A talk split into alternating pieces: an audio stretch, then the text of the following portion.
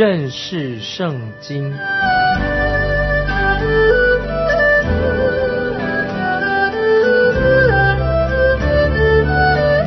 认识上帝的话，把上帝的话带到全世界。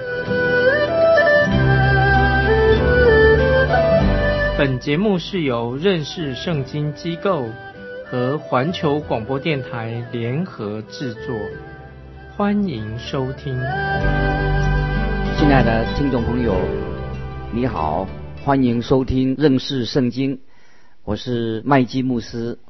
现在我们要看约翰福音第二十一章，约翰福音的尾声。约翰写完约翰福音之后，他也在这里这一章里面加上了约翰福音的前面啊，就把这个结尾跟前言合在一起。在这一章里面，二十一章记载了三件事情。第一件事情就是说到主耶稣的门徒在加利利海捕鱼的一个经历。这个海加利利海也叫做提比利亚海，在这里告诉我们，主耶稣是我们的意志的主，主耶稣要管理我们的意志，引导我们，要引导我们如何来服侍神，引导我们的自愿有意志。第二点很重要，在海滩，在加利利海海滩早上的早餐的时候，在这里主耶稣告诉我们，他是我们心里面的主，就是。他在我们心中要居所位、掌王权，引导我们，要我们在服饰上面要显明我们有爱主的动机啊！从那心里面，他是我们心里面的主，要我们有爱主、爱神一个动机，这个动机就是爱。第三，第三点说到主耶稣在这里，他已经预告了他的门徒西门彼得，他要为主来殉道，在这里也告诉我们说，主耶稣他是我们心愿。你心里面有这个意愿，主耶稣引导我们的有这样的意愿，在这里主耶稣教导我们，学问不够或者环境变迁都不能够给我们作为一个拒绝服侍主耶稣的一个借口啊！听众朋友知道，我们不可以说啊，我没有学问，那环境有问题，所以我不能够服侍，不能做借口。感谢神，这是主耶稣他会引导我们，帮助我们来服侍他。这一章圣经里面很清楚的告诉我们说，复活的主耶稣自己就是神。现在我们来看约翰福音二十一章一到三节，这些事以后，耶稣在提比利亚海边又向门徒显现。他怎样显现，记在下面。有西门彼得和称为迪图马的多马，并加利利的加拿人拿但业，还有西比泰的两个儿子，又有两个门徒都在一处。西门彼得对他们说：“我打鱼去。”他们说：“我们也和你同去。”他们就都去了，上了船。那一夜并没有打着什么。加利利海跟主耶稣复活之前跟之后的服饰都有密切的关系，在主耶稣复活之前还有复活之后，跟门徒的服饰有相关。这是门徒很熟悉的一个地方。主耶稣复活以后。要他的门徒先到加利利那个地方，在那里主耶稣要他们和他们会面。他们已经到达加利利海边了，正在等待复活的主耶稣到来。这群人，耶稣的门徒都是很特别，但是我也很欢喜的称他们好像一群有问题、很软弱的人。他们在聚会，我们看到彼得是一个很热情的人，但是他失败的。他心里很善良，但是他曾经也背叛了主耶稣。彼得个性很冲动，性子很急，但是他很重感情的人。还有耶稣的门徒多马，他也是一个很多疑的人，脑袋里面常常有了许多的问号，常常有问题。我们也看到耶稣门徒当中拿但业，主耶稣的门徒，他是很爱说俏皮话。在之前，他也是一个多疑的人。另外还有一位啊，或者两位兄弟兄弟党，叫做雷子，外号雷子，雅各和约翰。那么雷子在圣经里面代表什么？就是这两个这兄弟党雅各和约翰，性情都比较火爆，性情火爆的人叫做雷子。那么还有两个没有提到他们的名字。既然他们这一群都是不完全的人啊，像有一群有问题的儿童，所以他们的确是代表什么？就代表着你跟我啊，我们在神面前都是多多少少啊有些问题不成熟的。有一位令人尊敬的评论家。评论这些门徒就是说这些门徒这个时候不应该去捕鱼，可是当主耶稣复活向他们显现的时候，主耶稣并没有责备这些门徒去捕鱼，因为他们是遵照着主耶稣的吩咐，要到加利利海去等候主耶稣，等到这个复活主到来。这是一个春天的时候，月节的时候，他们一直在那里等候复活的主出现。那么这个时候，彼得好像等得有点失去了耐性了，没有耐心了。最后他就说：“我打鱼去。”他这样说了，其他的六个门徒也一起跟着去了。他们打鱼打了一整夜，没捕到，一无所获。之前他们等待的时候，就心里面很烦躁。那现在他不但是烦躁，而且感觉到很挫折，有挫折感。为什么？整夜打鱼没有捕到鱼。当然我们知道，当你捕鱼捕到鱼的时候，当然心情很愉快。一条鱼都没捕到的时候，就有这个挫折感。这些渔夫当然很知道怎么样捕鱼，他们以前是以打鱼为生的，可是在那一整夜都没有打到一条鱼。那么，其实这是神所安排的，有目的的。神让他们整夜没有打到鱼。这个时候天快要亮了，在加利利的海边可以看到早晨荣耀的早晨，太阳升起了。接着我们看第四节。二十一章第四节，天将亮的时候，耶稣站在岸上，门徒却不知道是耶稣。我觉得为什么会这样子，很正常，因为主耶稣这个时候是以荣耀的复活的身体出现的，本来应该很容易的被认出来。可是他们这个时候，他们还在海上，离岸边还有一段距离，尤其大清早的时候，不容易看到岸上是谁。接着我们看第五节，耶稣就对他们说：“小子。”你们有吃的没有？他们回答说没有。在这里，小子的意思是先生啊，就是先生的意思，也不是一个很亲热的称呼啊。先生和约翰一书那里称为那个小子们，那个小子不一样，就是他们简单的回答说没有。他们虽然回答了，但是他们不想多说话。也许如果那天晚上捕了很多鱼的话，他们可能会很兴奋，就多说一点话。有一天，主耶稣也会问我们听众朋友这个问题。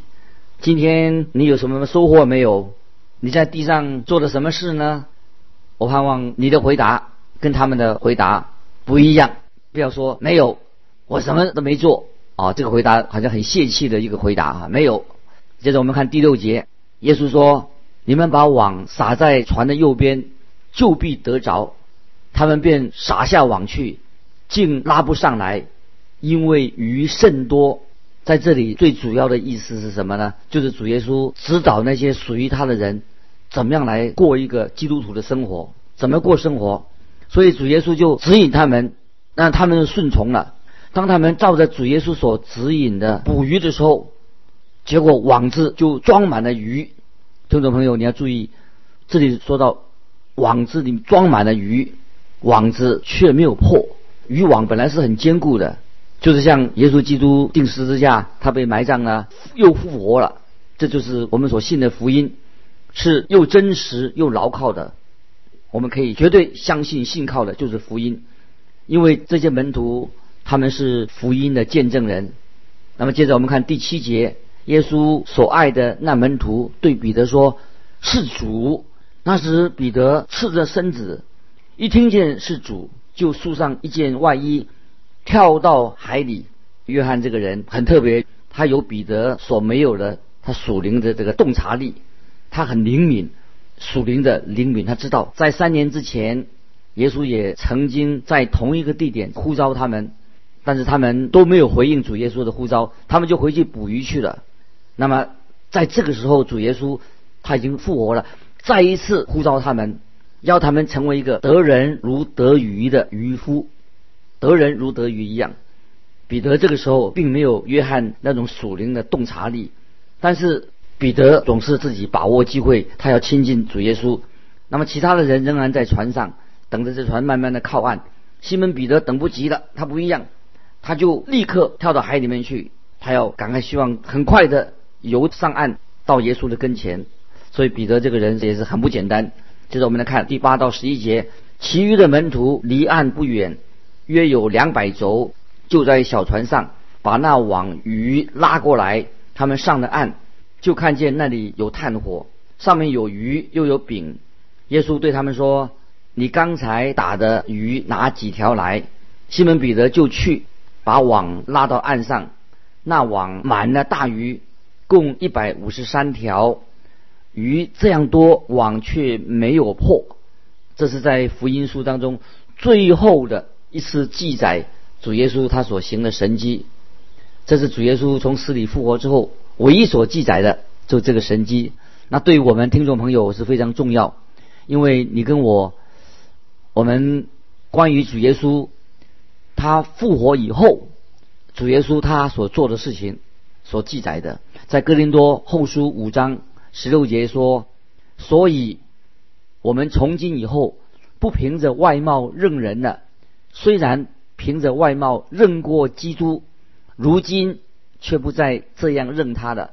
现在这个时候，我们不是听众朋友，不是和伯利恒的婴孩做连结，而是我们现在是与从死里复活的主耶稣复活的救主、永生的神，他。”已经现在坐在神的右边，与耶稣基督做联合。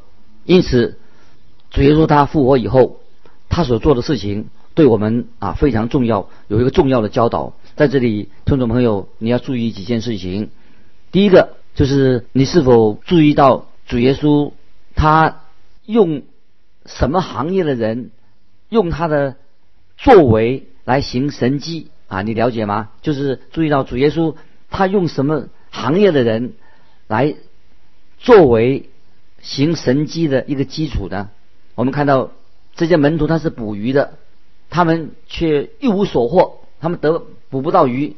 这里我们看到主耶稣就让他们网了一大篓的鱼，一网网上来都满了鱼。我们也看到在主耶稣在加拿婚宴的宴席里面，装水的石缸本来是空的，主耶稣就请人把石缸。装满了水，然后水就会变成了酒了。我们也看到，在旧约，摩西手里拿着一个东西，拿什么东西呢？摩西手上是拿着一根杖，神就借着摩西手上那根杖，为以色列人行了许多许多的神迹。那么，我们也看见旧约的大卫，他曾经是手上也是拿着杖，他是一位忠心的牧羊人，神却把君王的。权杖放在大卫的手中。那么今天，听众朋友，不管你手里面所有的是什么东西，神都可以使用。就是说，不管你是哪一种人，神都可以使用你，只要你愿意归向主耶稣。很多人总是希望说，希望环境，认为说，如果环境改变好一点就没事了就好了，只要把环境状况改变了。但是听众朋友，你要注意，如果现在这种状况，你不能被主耶稣所使用的话，就算你改换了环境，你还是不能够被主使用。这里是一个很重要的一个原则，就是表示说，我们任何的情况都是可以被在某种任何情况主动能够使用我们。此外，听众朋友，你没有注意到，神所做的事情都是非常啊奇妙的，也非常圆满的。我们看见。耶稣行神迹的时候，装水的石缸就满了酒。我们也看见主耶稣喂饱了五千人之后，还剩下了所有男子的食物。那么我们看到这个时候，这个网子里面已经装满了鱼。这里我们要特别注意，就是说主耶稣在甚至在加纳加利利的海边，为他自己的门徒还做早餐，在炭火上烤鱼。但是我们也看到主耶稣要他们把。他们所捕的鱼拿一些过来，所以我们看到主耶稣接受门徒的服侍，主耶稣也服侍他自己的门徒。所以我们看到，当这些门徒照着主耶稣所吩咐下网的时候，那么他们就捕了很多的鱼。那么这个时候，主耶稣也接受了他们所捕上来的鱼来做早餐。这个是一种相互的彼此的服侍啊，是一个很奇妙、很蒙福的一件事情。另外，我们看到有一次，就是按照路加福音所记载的，那么也看到那个时候那一次，彼得也是捕了很多的鱼。那么这是在主耶稣他初期他的服饰当中，主耶稣就呼召彼得要他成为一个得人的渔夫。可是，在那一次之前，彼得他们捕鱼的时候，哎，那个网破裂了，这什么意思？为什么主耶稣叫他们去捕鱼？主耶稣行了一个神迹，后来他们把鱼拉上来是网破裂了。那么我个人认为，彼得他就看得出来，看出来什么东西呢？就虽然许多人好像愿意来跟着耶稣，但不一定是每个人都成为真正跟从主耶稣的人，因为渔网破裂了，表示说鱼跑掉了，离开了。但这一次渔网没有破裂，被拉到岸上来的，而且网里面呢装满了大鱼。那么这个时候，就耶稣借着。这样的神迹在呼召彼得，要他喂养主耶稣的羊群啊，喂养小羊。那么用什么来喂养这些羊群呢？喂这些小羊呢？就是要用神的话来喂养他们，要用主耶稣复活荣耀的福音来喂养这些羊群。我们知道福音不仅仅能使一个人得救，这个福音也可以保守住他们。啊，是福音不但使人信记蒙恩得救，也能够继续的保守我们。即使我们信耶稣的人有时会失败，失败的时候，信主的人仍然借着信心，我们得到神大能的保守，可以保守我们。在这件事情当中，这个神迹当中，我们看到主耶稣对于属于他的人，主耶稣有一个目的，就是要主耶稣要指引我们，引导我们过一个属灵的生活。如果今天听众朋友，我们愿意顺服主耶稣，主耶稣一定会祝福我们。他跟我们建立一个非常亲密的关系，要引导我们的心思意念。接下来我们请看十二到十四节。十二到十四节，耶稣说：“你们来吃早饭。”门徒中没有一个敢问他你是谁，因为知道是主。耶稣就拿饼和鱼给他们。主耶稣从死里复活以后。向门徒显现，这是第三次，所以耶稣对他们说：“你们来吃早饭。”这是一个何等奇妙的邀请！主耶稣也吩咐他们：“你们要往普天下去传福音给万民听。”但在他们要出发以前，主耶稣就和他们一同享用这个美好的早餐。最令人感动的是什么呢？就是复活的主耶稣，这个时候也要。让他们知道是神自己在喂养我们，所以跟他们吃早餐等于也是神自己来喂养他们。如果今天我们和主耶稣在一起，我们主耶稣也是由他来喂养我们的灵命，那是太好了。他要喂养属于他自己的人。听众朋友，现在我们就看到西门彼得这个时候很特别的，他跟主耶稣对话。这个对话都记载在下面，《约翰福音》二十一章十五到十七节。他们吃完了早饭，耶稣对西门彼得说：“约翰的儿子西门，你爱我比这些更深吗？”彼得说：“主啊，是的，你知道我爱你。”耶稣对他说：“你喂养我的小羊。”耶稣第二次对他说：“约翰的儿子西门。”你爱我吗？彼得说：“主啊，是的，你知道我爱你。”耶稣说：“你牧养我的羊。”第三次对他说：“约翰的儿子西门，你爱我吗？”彼得因为耶稣第三次对他说：“你爱我吗？”就忧愁，对耶稣说：“主啊，你是无所不知的，你知道我爱你。”耶稣说：“你喂养我的羊。”我们看到主耶稣。接纳了彼得，主耶稣呼召这位之前犹豫不决、经历很多失败，也可以说是出手笨脚的这个门徒彼得来服侍他。从这个角度，我们学到一个非常重要的属灵的功课：爱主、爱主耶稣是服侍的一个最主要的一个优先的必要条件，必须要爱主。主耶稣就问西门彼得三次，那么彼得也回应了。主耶稣三次，主耶稣三次都给了彼得给他任务，给他使命。为什么要三次呢？那，有人说，因为西门彼得曾经否认了主耶稣三次，所以这个时候主耶稣要彼得向耶稣基督三次要确认他要奉献自己。当然，这是毫无疑问是原因之一。但是我觉得还有其他的原因，因为西门跟其他的门徒，他们曾经都是蒙召的，都是蒙召要他们作为使徒。他们已经现在经历到神机，他们看到捕鱼的是捕了一网的鱼之后，这个时候开始，他们要正式的成为主耶稣所拣选的，被称为使徒。在马可福音和路加福音的记载里面，就有一段关于啊门徒捕鱼的这个记载，也是说到主耶稣指引他们，他们就捕到了鱼。可是那个时候，他们的网子破裂的破了。这个时候，主耶稣叫他们，这个时候他们所捕到的鱼就那一夜。可是这次渔网没有破。听众朋友，你记得主耶稣被逮捕的捉拿的那一夜？那么彼得那个时候他跑到大祭司的院子里面在烤火。那么我们听众朋友都知道，彼得在他一生当中。犯了一个非常严重的错误，就是当天晚上他否认主耶稣，不认主三次。他本来不应该去那里，结果他就去了，所以彼得就在那里否认主。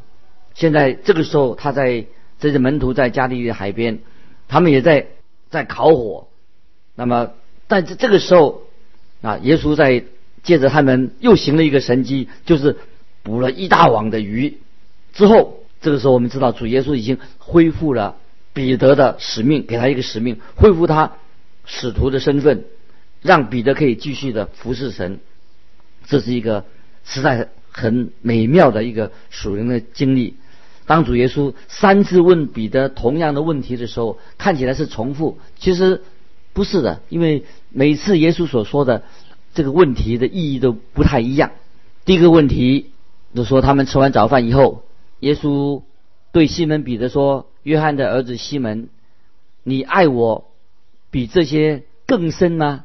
那有人这样说：“若是主耶稣他做了一些很特别重要的事情的时候，就像主耶稣行了神迹这样的事情之后，若能够想说啊，如果我在当场，我也在那边亲眼看见耶稣行神迹，有多么的好啊！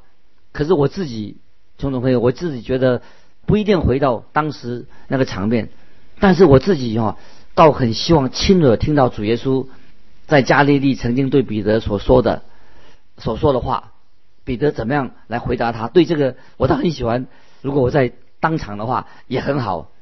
首先，我们看到主耶稣叫西门，他说怎么说呢？他说西门约翰的儿子。为什么主耶稣在这个时候？叫他的名字叫西门的听众朋友，为什么啊主耶稣叫他名字叫做西门，不叫他做彼得？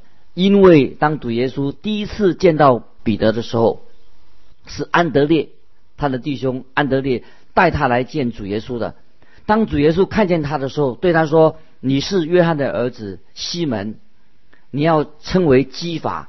基法翻出来就是石头，石头的意思。”那么这个名字，这个石头，这个名字就一直是跟随着彼得这个人，在盖萨利亚菲利比的境内。那个时候，彼得就在主耶稣面前做了一个非常特别的一个见证，说对主耶稣说：“你是基督，是永生神的儿子。”这个记载在马太福音十六章十六到十八节。在这个时候，现在。主耶稣对他说：“你是西门巴约拿。”主耶稣用他的旧名字。主耶稣说：“你是西门巴约拿，你是有福的，你是彼得。我要把我的教会建造在这磐石上。阴间的权柄不能胜过他。你要为真理作战。可是意思是说你现在还不行。所以耶稣他用他的旧名字来提醒彼得，他。”之前还不行，他是软弱的啊。今天因为时间的关系啊，我们就分享在这里。盼望听众朋友如果有什么疑问要分享的，欢迎继续来到环球电台认识圣经麦基牧师收。愿神祝福你，我们下次再见。